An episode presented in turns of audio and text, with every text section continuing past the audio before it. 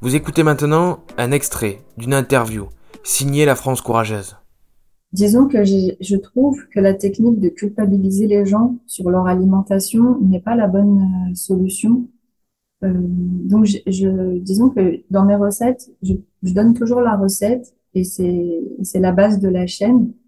Maintenant, si avec à force de me regarder ou en regardant une ou deux recettes, les gens se disent ah bah tiens, je vais manger un peu moins de viande aujourd'hui, je vais euh je vais voilà, juste peut-être qu'une une fois, une ou deux fois par semaine je, dis n'importe quoi, mais déjà pour moi, ce serait une grande victoire parce que je pense que les gens sont, que la question environnementale est très, très, très importante et que les gens, ils vivent le, voilà, devenir végétarien pour eux, c'est un sacrifice, euh, c'est compliqué.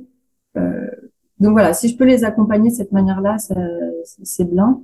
Mais pour moi, ouais, la question environnementale, elle est vraiment au cœur de tout. C'est vraiment la raison pour laquelle je suis devenue végétarienne au départ, parce que euh, on va pas se mentir, hein, on voit tous les jours euh, les effets du, du, réchauffement climatique, et ça passe par plein de choses. Il y a plein de causes, mais l'alimentation en est une, et je pense qu'on peut avoir directement un, un effet dessus.